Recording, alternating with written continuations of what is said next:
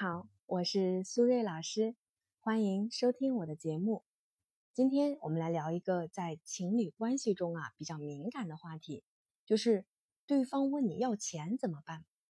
因为前几天啊，我收到一个女孩子的私信，她说自己今年呢二十二岁，正在实习，男朋友呢比自己大两岁，一直呢都对她很好，现在呀是异地。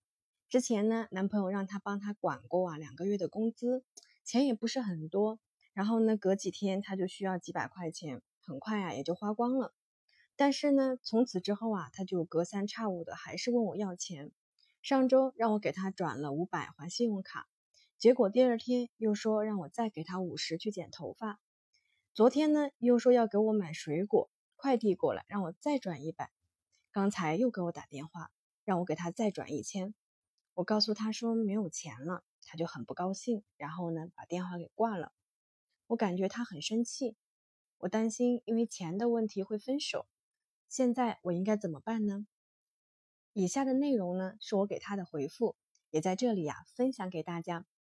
我觉得你们这个问题啊，表面上出在男朋友身上，其实啊根源还是在你这里。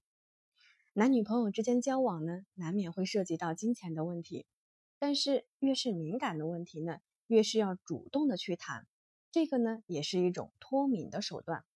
所以呢，在我看来，男朋友虽然有问题，但是更大的问题是你没有原则、没有底线的付出，把男朋友惯坏了。在亲密关系中，我们需要明白，边界是一件很重要的事情。那什么是边界呢？就是我管好我自己，你也管好你自己。这是爱情的另一种形式，叫做互相尊重。在这个前提下，我们真心的去爱对方，为对方付出。那到底应该怎么去建立这个边界呢？我建议你啊，可以和男朋友关于经济的问题呢，需要彼此约法三章。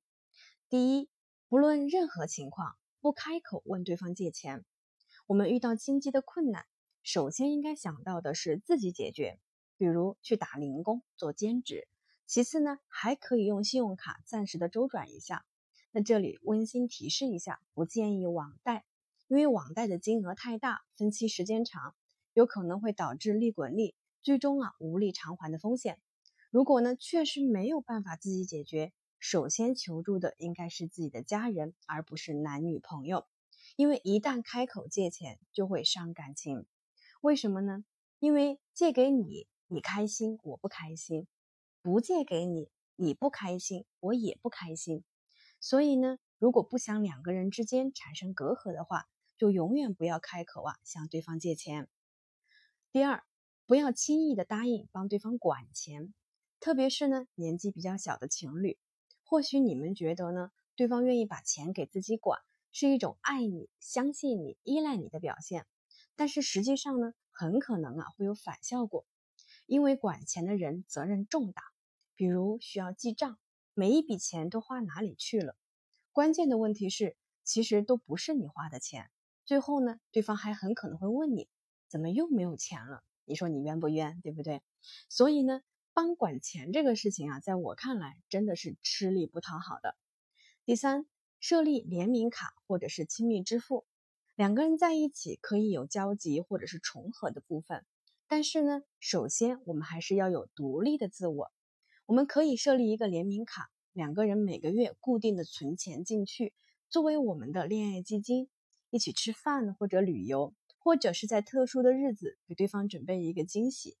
但是这里需要提示一下，消费必须要有节制，因为每个人的钱都是辛苦挣的，不能因为他是你的男朋友或者女朋友，我们就大手大脚，更不能啊用花钱来考验对方。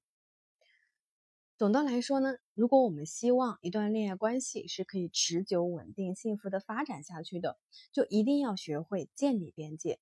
边界可以保护好我们，也就能够保护好我们的恋爱关系。好了，我们今天的节目就先到这里了，谢谢大家的收听，我们下期节目再见，拜拜。